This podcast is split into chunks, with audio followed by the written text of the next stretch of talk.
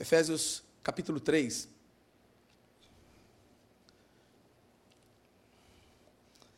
Eu quero começar, pelo menos, uma reflexão que também pude compartilhar com os irmãos lá em Santo Amaro, nessa manhã. Hoje, dia dos pais, exaltando a Deus como Pai, eu quero refletir sobre o Deus Pai. Quero falar sobre isso. Quero conversar com vocês sobre esse assunto. Efésios capítulo 3, 14 e 15. Diz assim a palavra do Senhor: Quando penso em tudo, quando penso em tudo isso, caio de joelhos e oro ao Pai, o Criador de todas as coisas, no céu e na terra. Peço que da riqueza de Sua glória ele os fortaleça com poder interior por meio do seu Espírito. Vou parar aqui. Uma outra versão diz: Por essa razão eu me ponho de joelhos diante do Pai, de quem, to, de quem toda a família, nos céus e na terra, recebe o nome. Diga, Deus Pai. Num tempo como nós estamos vivendo, e parece que não é de hoje. A humanidade sempre oscilou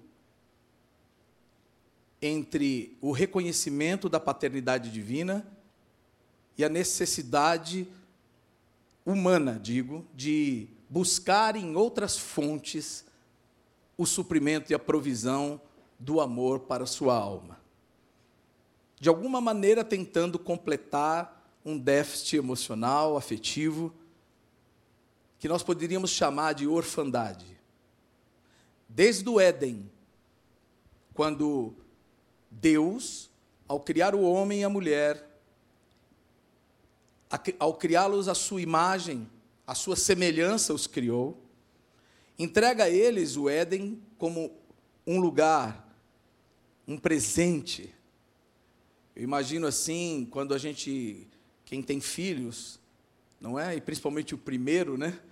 A gente começa já a imaginar o quarto do bebê, né? Por menor que seja a casa, o apartamento, sempre a gente vai abrir mão de um cantinho, não é verdade? Para prepará-lo com todo carinho para receber, não é a criança, não é verdade? Por menos posses que tenhamos, a gente vai dar o melhor, não é? Uma, ao menos uma cobertinha especial um pijaminha diferente, um sapatinho, não é para essa criança.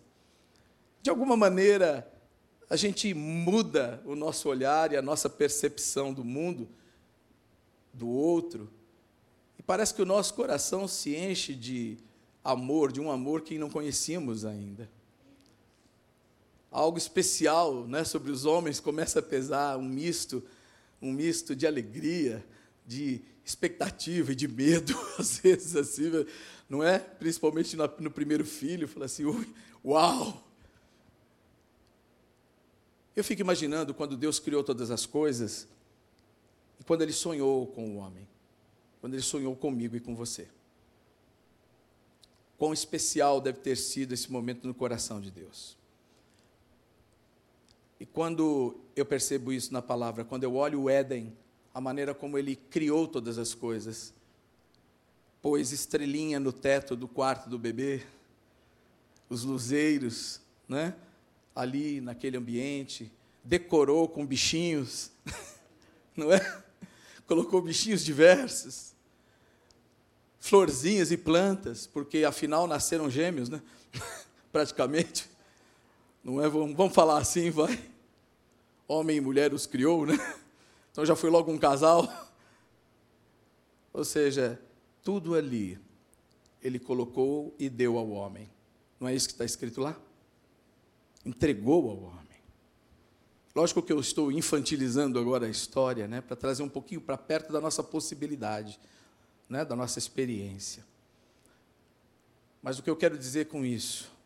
Quando Deus fez assim, e a Bíblia começa a nos ensinar a respeito da imagem e semelhança, Deus, por quem é Pai, Filho e Espírito Santo, ele só tinha um filho. Quem era o filho? Quem é o filho de Deus? Quem é? Jesus. Jesus, na verdade, é o filho de Deus encarnado. Não é verdade? O Cristo. Cristo que nasceu, o Messias que foi enviado. Mas Deus sempre só teve um filho. E quando ele cria o homem, ele enxerga a humanidade como filha e faz a humanidade a semelhança dele. Dele quem? Jesus ou do filho. Vocês estão entendendo? O protótipo de filho é Jesus, sempre foi. Sempre foi, porque Jesus é o Deus Filho encarnado. Sim ou não? Sim ou não? É. É o Deus Filho encarnado, que nasceu do ventre de uma virgem. Para para pensar nisso. Eu e você fomos criados à imagem e semelhança. Tudo que o Pai via e vê em Jesus, ele projetou para que eu e você fôssemos também. Pastor, por que o senhor está falando isso? Porque nós vamos ter que trabalhar um pouco a nossa maneira de pensar a respeito de quem Deus é e de quem nós somos. A respeito da nossa origem, da identidade que Deus sempre sonhou para mim e para você. Por que, que isso é importante? Para que eu e você não vivamos a maior doença ou a maior síndrome da humanidade chamada orfandade. Porque, mesmo sendo crente, é possível viver como órfão. Mesmo fazendo parte do povo de Deus, é possível que a gente ainda viva, sabe, mendigando afeto, mendigando vínculos, mendigando amor. Será que eu estou exagerando? Será que eu estou exagerando? Quantas pessoas você conhece, que você conhece, que são crentes, cristãos, mas que estão sofrendo, que estão vivendo uma vida deficitária, empobrecida, diminuída por causa disso. Deus é Pai. Quantas vezes já, nos, já não dissemos isso e não dizemos isso? Deus é Pai, mas muitas vezes estamos vivendo como órfãos. E a orfandade está assolando a humanidade. Assolando a humanidade. Seja de pai, seja da ausência mesmo, física, por pais que partiram, morreram por diversos motivos, ou por enfermidade, ou por guerras, ou enfim, não importa o motivo, ou órfãos de pais vivos pais que se alienaram no álcool, pais que, pais que se alienaram nos vícios, pais que se alienaram no trabalho, pais que se alienaram na religião. E que não conseguiram enxergar os seus filhos. Orfandade, com certeza, é a maior doença e a maior maldição sobre a vida dos homens. Quero ler para você alguns textos na palavra de Deus, mais livres, mas que podem nos chamar, trazer à luz essa realidade que eu estou apresentando aqui. Isaías 58, 5, por favor. Vamos lá no Antigo Testamento e vamos ver um pouco.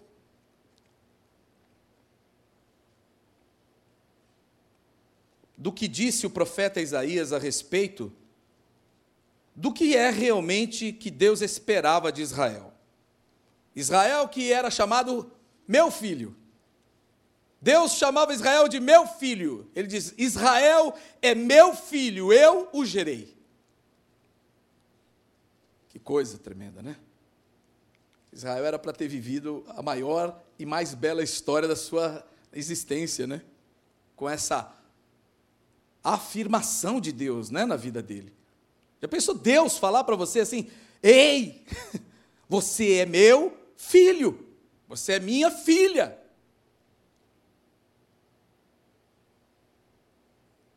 Isaías 58, 5.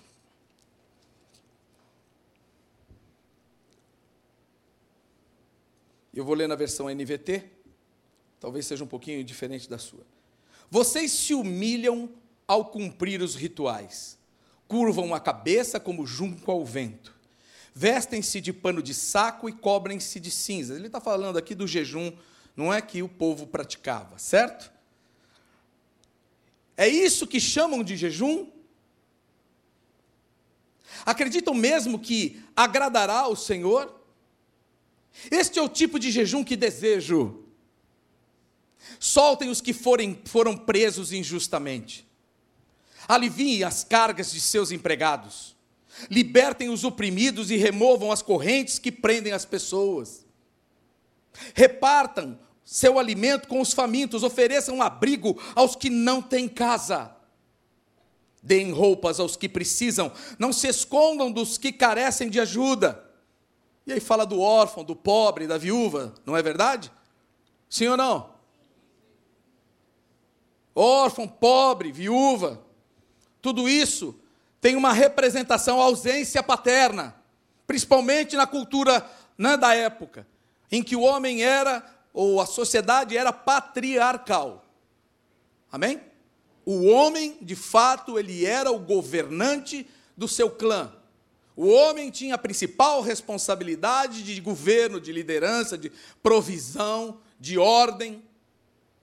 Ele era um prefeito, né, da sua, do seu pedaço de chão.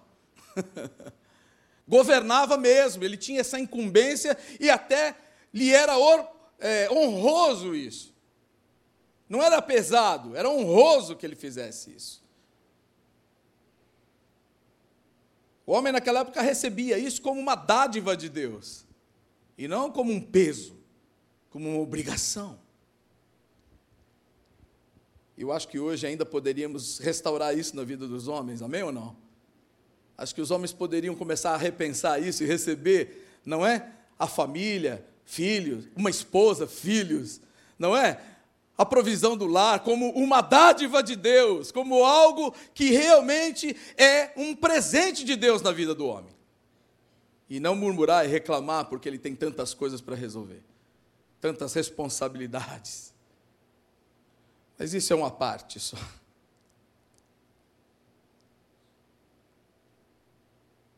A ausência paterna. Quando um homem faltava, a presença ou a atitude isso causava um tremendo rombo na família e na sociedade. Hoje não é diferente. Hoje não é diferente. Porque mulheres, com todo o respeito e admiração, porque Deus não é homem nem mulher, não é verdade? Deus é espírito e nele reside toda a plenitude, não é da maternidade e da paternidade, não é verdade? Da filiação também, né? Deus é completo, Deus é pleno e nele ele emana todas essas virtudes, né, familiares, esses papéis familiares.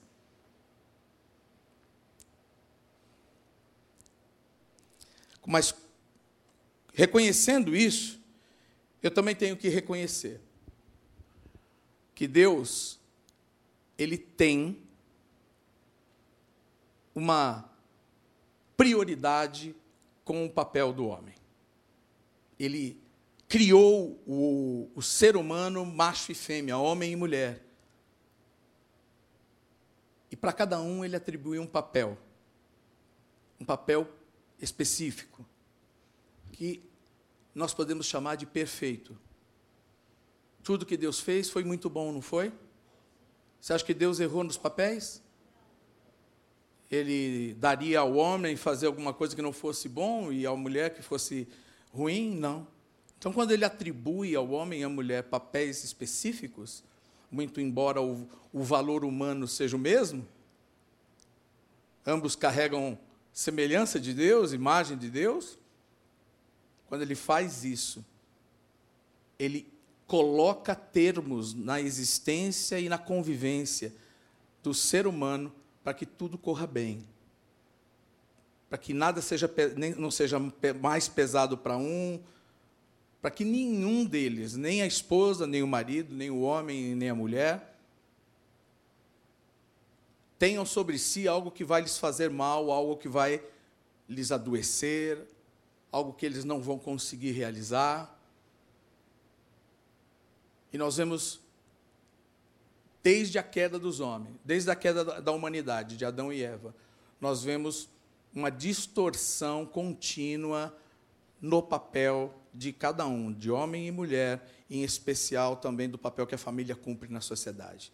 E nós estamos chegando a um mundo que tem um coração com um rombo que não se consegue preencher ou resolver com nada, nem com títulos, nem com posses, nem com bens, nenhum prazer suficiente para suprir esse rombo no coração da humanidade. Deus está chamando a sua família, os seus filhos, a uma consciência. Deus está fortalecendo através da palavra, dos profetas, de milagres, de todos os meios que Deus opera para se revelar, para que a humanidade se desperte, a humanidade volte a olhar para Ele como Ele é, como Pai, e possa se ver também como Deus idealizou e como Deus criou o homem para ser filho, não órfão. Outro texto que eu quero pôr aqui, Salmo 68, por favor, vá para lá. Salmo 68.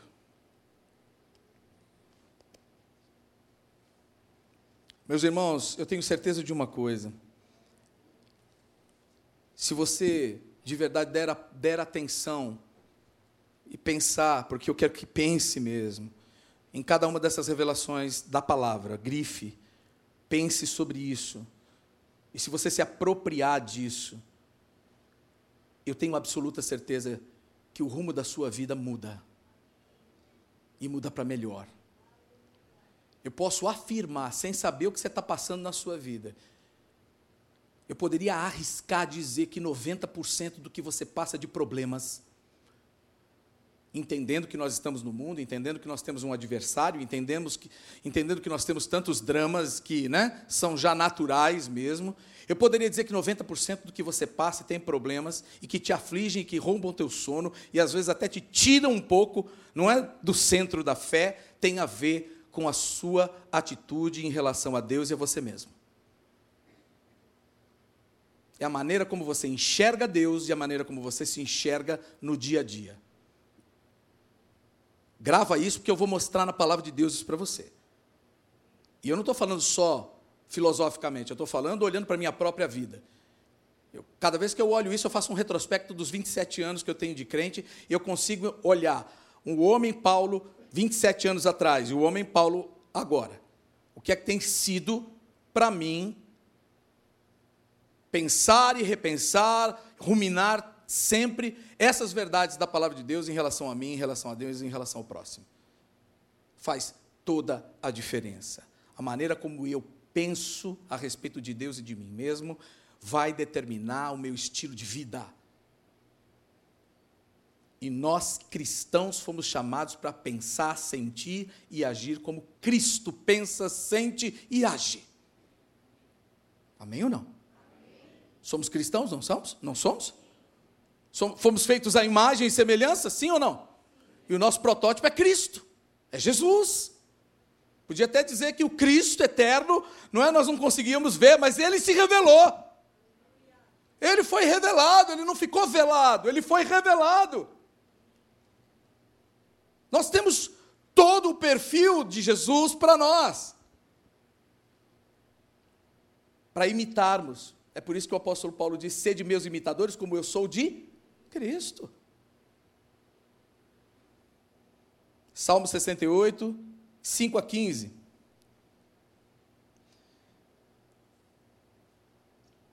Pai de órfãos, defensor das viúvas, esse é Deus cuja habitação é santa. Deus dá uma família aos que vivem só, liberta os presos e os faz prosperar. Ponto. que acontece com os rebeldes?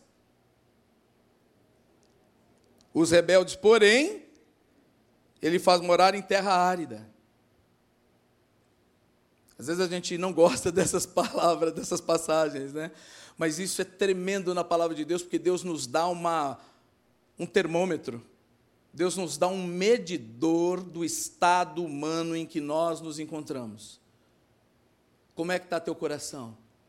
Está árido? Isso é sinal de orfandade.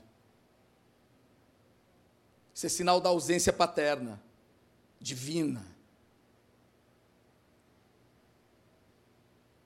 Teu coração está duro? Isso é falta da presença da paternidade de Deus, que traz segurança, que traz afeto, que traz confiança.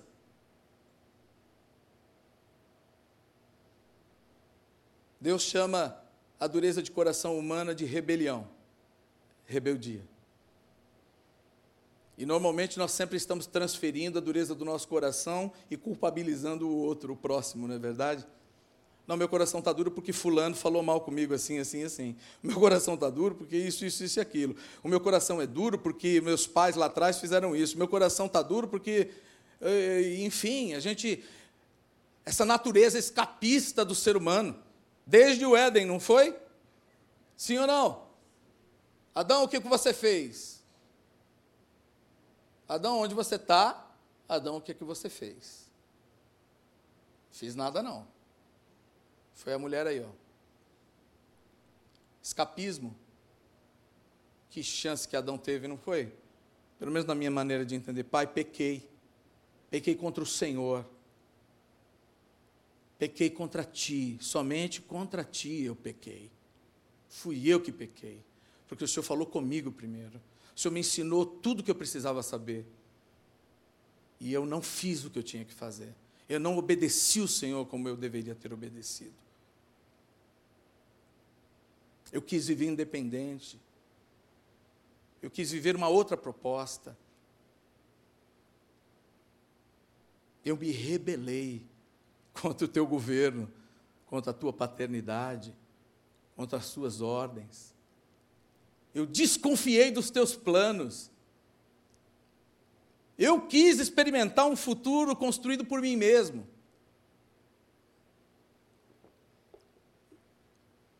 Eu achei que não precisava de pai.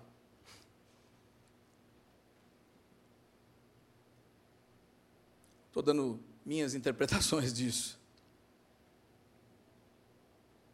Mas a palavra de Deus diz qual é o coração e a mente deste Deus.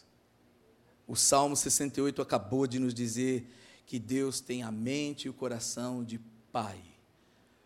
Pai de órfãos, defensor de viúvas. Este Deus é assim. E a casa dele é chamada de santa ou seja, aqueles que estão debaixo da proteção, da morada, aqueles que estão debaixo, cobertos por Deus, estão em lugar sagrado, em lugar separado, em lugar seguro. Mesmo que estejam no mundo, não são do mundo, não estão entregues ao mundo, ao sistema mundano, eles estão protegidos pelo braço forte do Senhor esconderijo do Altíssimo, a sombra do Onipotente.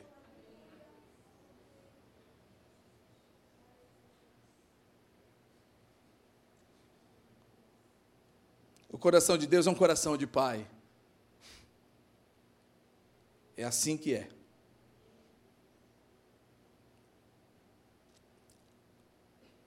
Vamos ver como é que normalmente a humanidade responde. Malaquias 1,6. O povo de Deus, último profeta do Antigo Testamento, último livro, inclusive, do Antigo Testamento. Fala em Mateus 1 e dá uma ré, assim, ó. E você chega em Malaquias. Para ter uma referência aí. Malaquias 1, 6.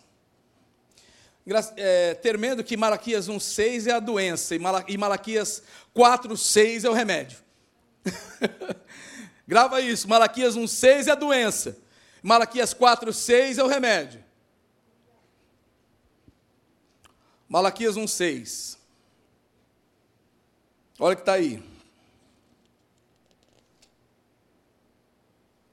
O Senhor dos Exércitos diz aos, aos sacerdotes: O filho honra seu pai, e o servo respeita seu Senhor. Se eu sou seu pai e seu Senhor, onde estão a honra e o, e o respeito que mereço? Vocês desprezam meu nome. É assim que a humanidade, desde Adão, vem respondendo a Deus. Alguém um dia me perguntou, mas por que Jesus teve que vir? Mas qual o papel de Jesus na história?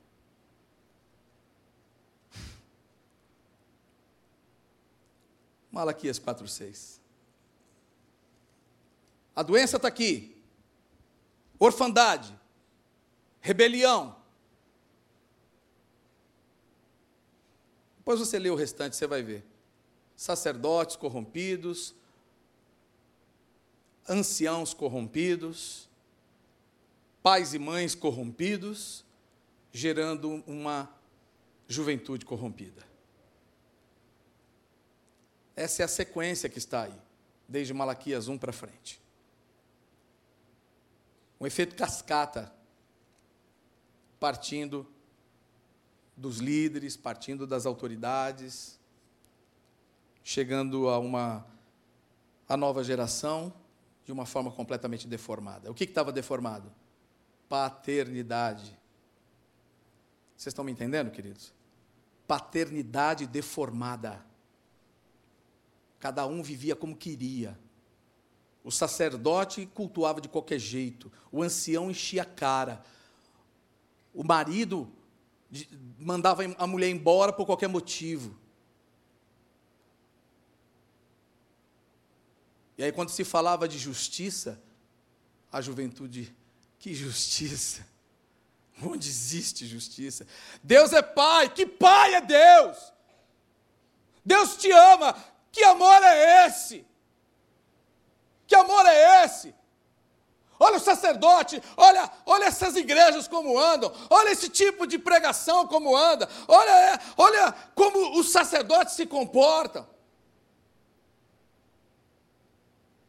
Olha lá, aquele que era meu modelo e meu exemplo. Peguei ele tombado, peguei ele enchendo a cara, peguei ele na prostituição. Que amor é esse? Que meu pai pegou e mandou minha mãe embora, minha mãe mandou meu pai embora. Que brigavam, brigaram, brigaram, brigaram, e depois ia no templo e davam glória a Deus. Ofereciam sacrifícios. Mas não conservaram a aliança. Que amor é esse? Que justiça é essa? Que Deus é esse? Aonde tem pai? Vocês estão entendendo?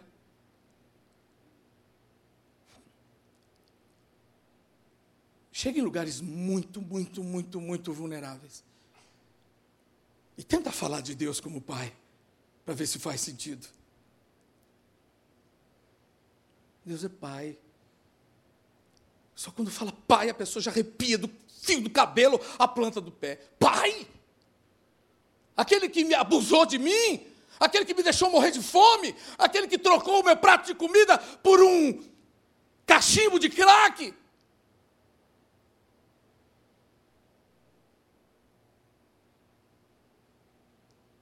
É esse operar do diabo maligno essa distorção e desconstrução que Satanás vem desde o Éden fazendo, imprimindo sobre a humanidade, tentando desfigurar a, a pessoa de Deus, o caráter de Deus. Se Deus é pai de órfãos, Satanás é pai da orfandade. E ele desperta isso no coração da humanidade, convidando o ser humano a ser senhor de si mesmo a assumir o governo da sua própria vida, a dizer que ele não precisa de Deus, que ele não precisa de ninguém. Será que você já ouviu falar assim, ó, se você não fizer, meu amigo, ninguém vai fazer não. Dá seus pulos aí. Esse tipo de diálogo, esse tipo de, de conversa, ela é esse cheiro, esse convite à rebelião. Porque Deus nos fez como uma família. Ele é um pai de muitos filhos. E ele nos vê, vê a humanidade como muitos filhos, e o desejo dele é que esses muitos filhos sejam semelhantes a seu filho Jesus. Diga, um pai de muitos filhos semelhantes ao Filho Jesus. É assim que Deus vê a humanidade. Porque Ele criou ela para ser desse jeito.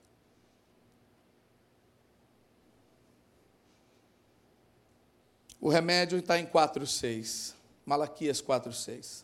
Por favor.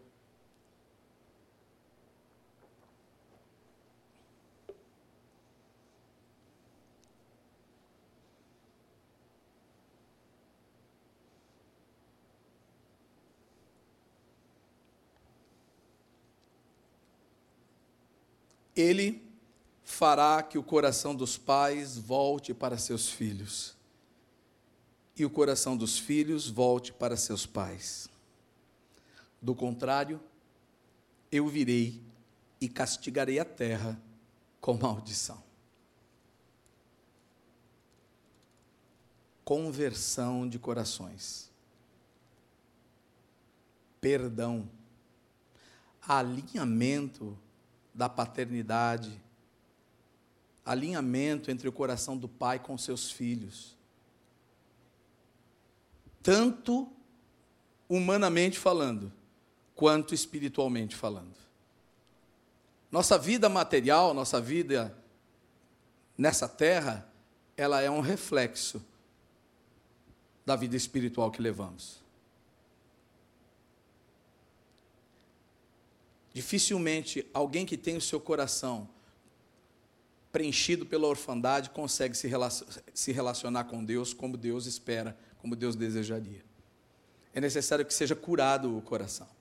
É necessário que haja conversão de corações, perdão, reconciliação. Deus está dizendo que se não houver reconciliação, haverá mal, a maldição vai imperar. Deus habita no perdão. Porque o perdão não é humano, o perdão é divino.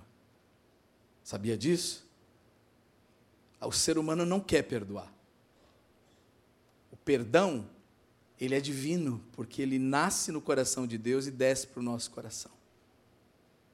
Quando eu perdoo, eu estou me identificando como um verdadeiro filho de Deus.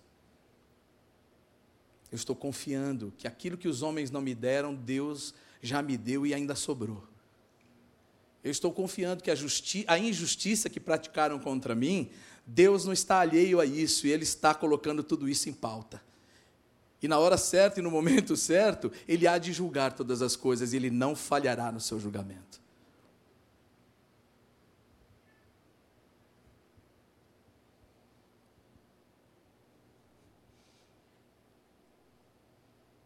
Mateus 6, 9 a 11, para a gente encerrar. Hoje, né?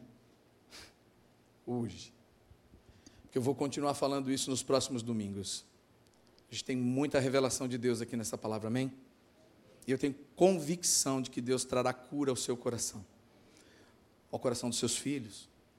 Talvez você tenha um irmão, uma irmã, alguém que você sabe que está sofrendo por causa desse espírito de orfandade,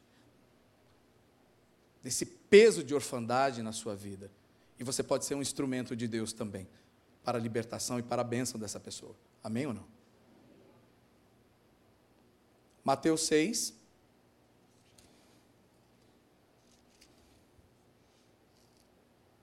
Nove a onze.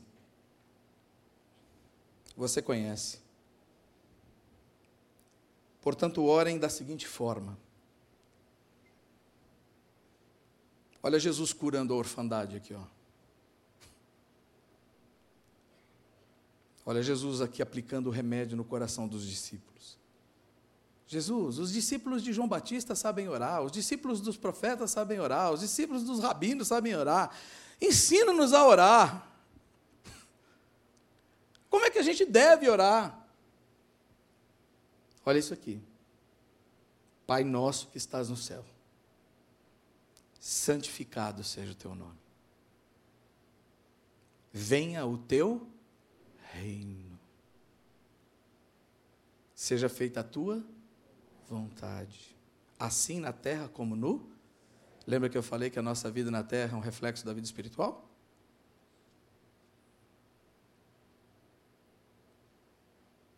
Dá-nos hoje o pão para este e perdoa nossas dívidas, assim como perdoamos os nossos devedores. E não nos deixes cair em,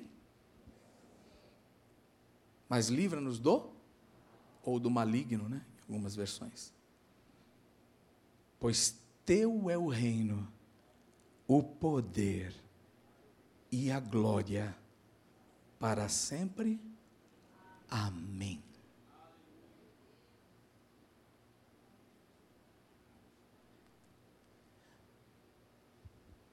Jesus insere um, uma oração de aproximação de corações.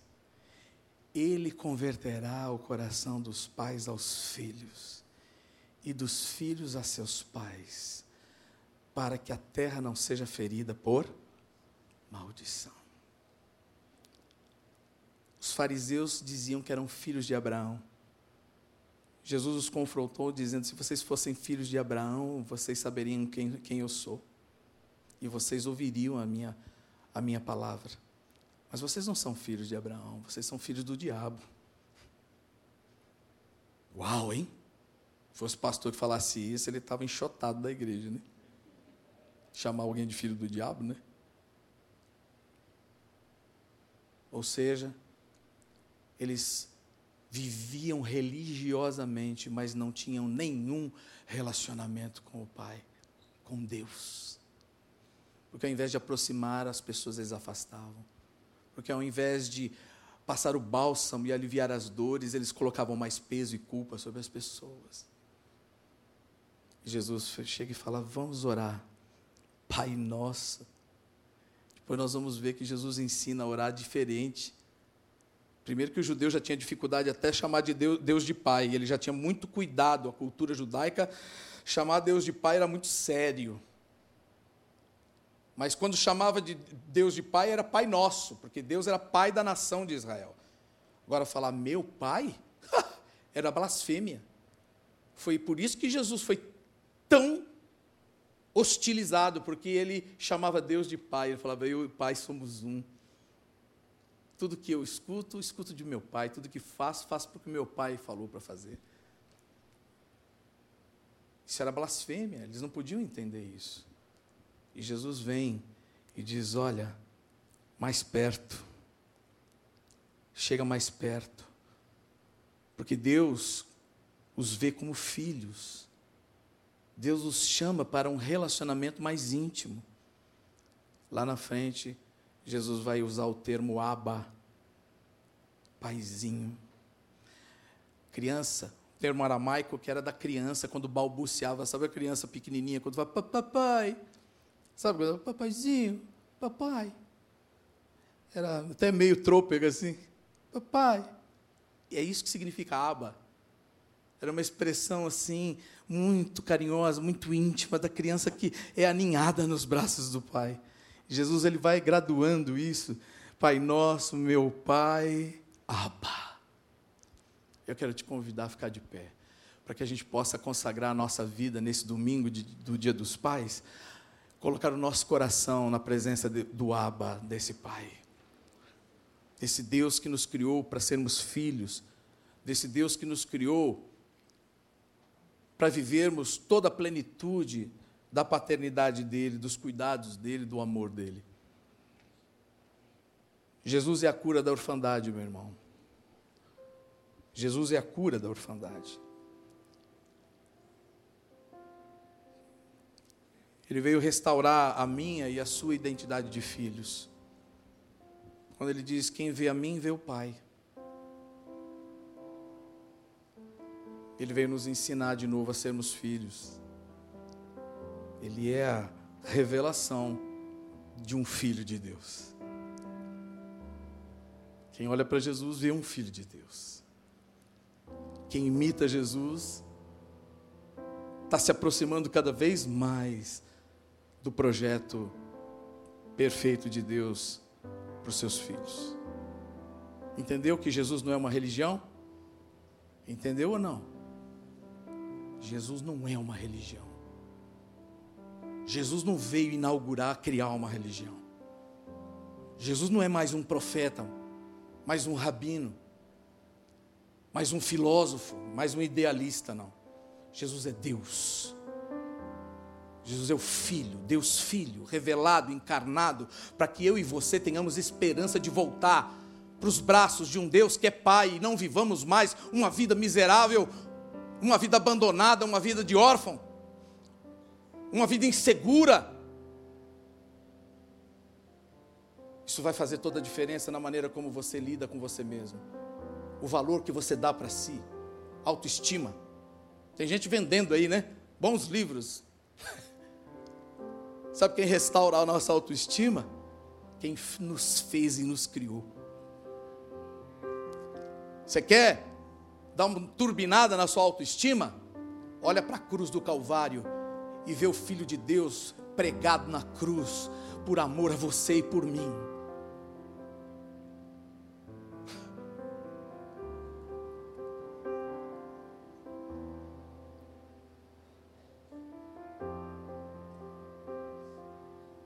Está difícil a vida?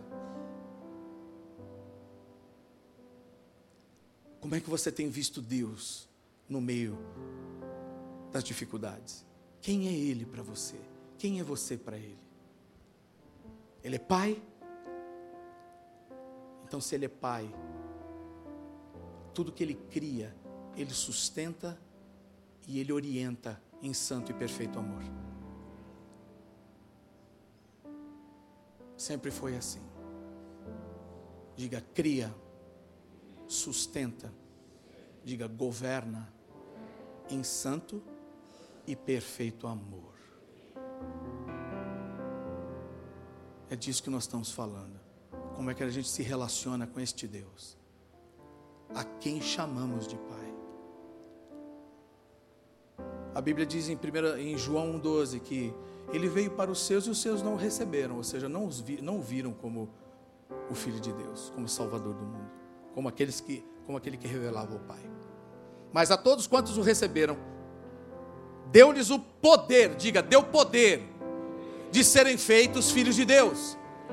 Diga poder para ser feito filho de Deus.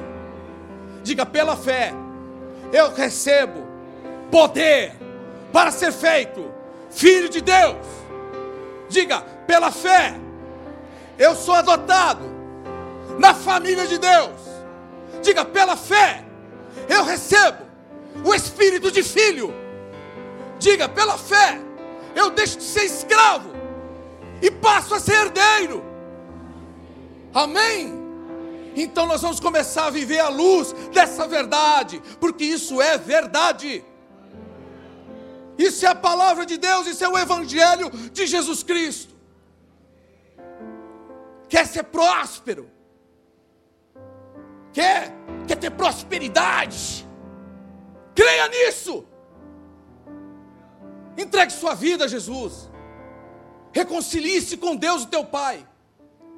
Conheça-o cada dia mais intimamente. Obedeça os seus mandamentos e a, sua, e a sua vontade. E você vai ter vida de filho e não de escravo mesmo que esse mundo vá contra você, mesmo que as pessoas, o mundanismo, não concorde com você, Deus fará você triunfar no meio desse mundo tenebroso. Deus fará você avançar e se firmar cada vez mais, até o dia que Ele te chamar, meu querido, até o dia que você for para a glória e receber aquela coroa que está prometida.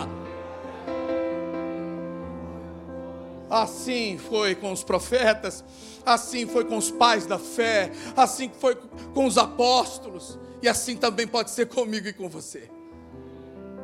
Chega de evangelho barato, chega de autoajuda. O que nós precisamos mesmo é de ajuda do alto, meu irmão. Nós precisamos é é nos reconciliarmos com Deus, o nosso Pai, e começarmos a viver vida de filho. Porque apesar dele ter criado todos para ser filho, nem todos são filhos de Deus. Porque muitos o rejeitam. Mas todos aqueles que creem são feitos filhos de Deus. E eu quero chamar aqui nessa na frente agora aquele que está aqui hoje e que nunca se declarou para este Deus, que te vê como filho, mas você nunca o chamou de pai. Você nunca o viu desta forma. Você nunca de verdade assumiu que você se rebelou, que você viveu sem ele, que você nunca se preocupou em colocar sua vida pautada na vontade dele.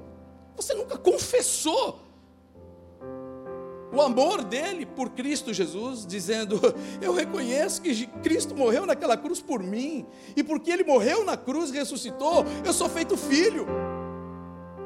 O Senhor me aproximou. O Senhor não só perdoa os meus pecados, o Senhor me chama para fazer parte da sua família. O Senhor quer um relacionamento comigo. E a partir de agora eu não vou viver mais do jeito que eu vivia. Eu vou aprender a cada dia a viver como o Senhor quer.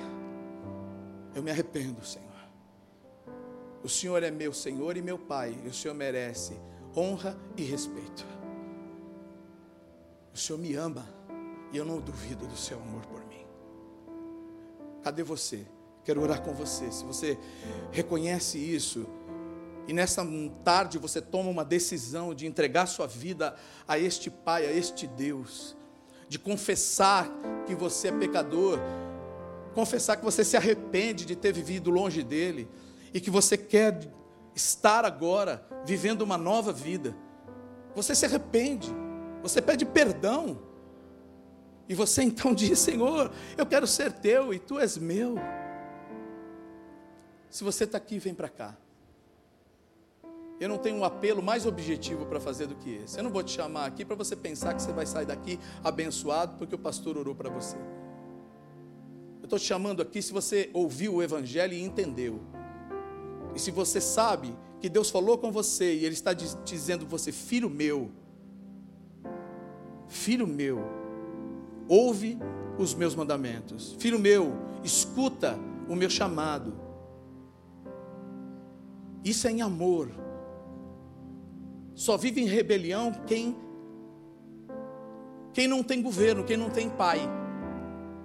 A Bíblia diz que Deus ele repreende a, aqueles a quem Ele ama, como pai a filhos. Então, quando Deus nos corrige, quando Deus nos chama, é porque Ele está nos vendo como filhos. É porque o amor de pai não suporta nos ver andando no caminho do erro, no caminho do pecado. Irmãos, eu estou clamando para que o Evangelho seja cada vez mais Evangelho. Eu não quero ninguém aqui na frente achando que veio aqui para receber bênçãos. A maior bênção da sua vida é você se arrepender e você confessar e você colocar sua vida nas mãos de Jesus e falar: Ó, oh, Senhor, entra no meu coração e muda a minha história, muda a minha vida. Faz eu pensar como o Senhor pensa, faz eu sentir como o Senhor sente. Como é seu nome, querido? Gesiel um nome desse, Gisel está voltando, né, Gisel? Ora comigo, querido. Diga, Senhor Jesus, eu quero te agradecer pela tua obra redentora. Quero te agradecer, porque eu posso olhar para ti e aprender a ser filho, um verdadeiro filho de Deus. Peço que tu me ajude, Senhor, porque eu preciso eu não sei. Eu quero aprender.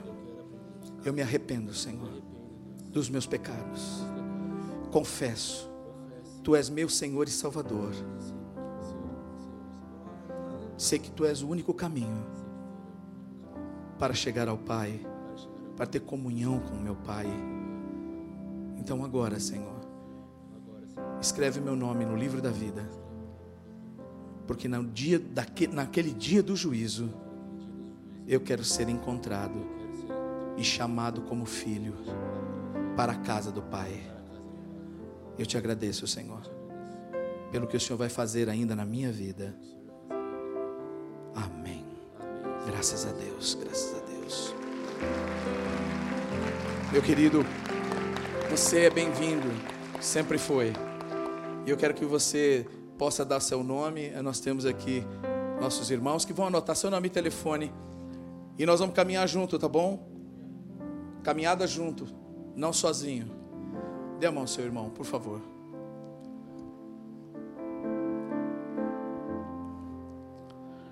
Na semana que vem nós vamos continuar falando agora mais detalhes a respeito da paternidade de Deus e os resultados que isso traz na nossa vida.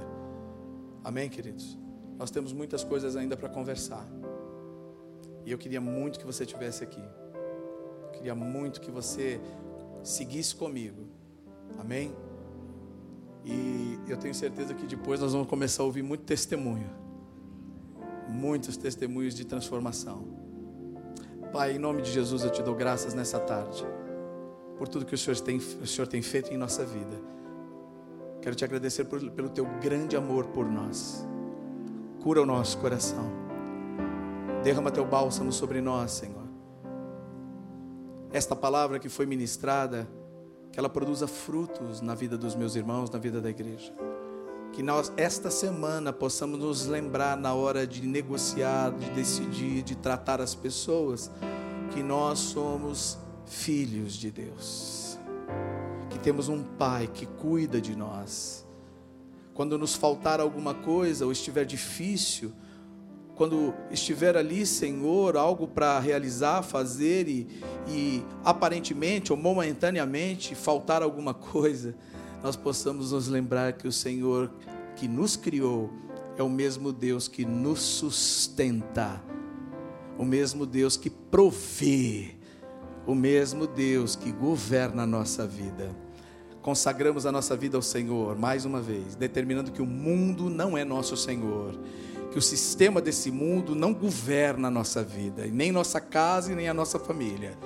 Consagramos nossa vida, tudo que somos e temos ao Senhor, nosso único Deus, nosso Pai. Que o amor de Deus, o Pai, a graça do nosso Senhor Jesus Cristo, Filho, a comunhão e as consolações do Espírito Santo de Deus seja com você e a tua casa, hoje e todos os dias até a volta de Jesus Cristo. Amém? Vá em paz, filho de Deus. Vá em paz. Obrigado, irmão.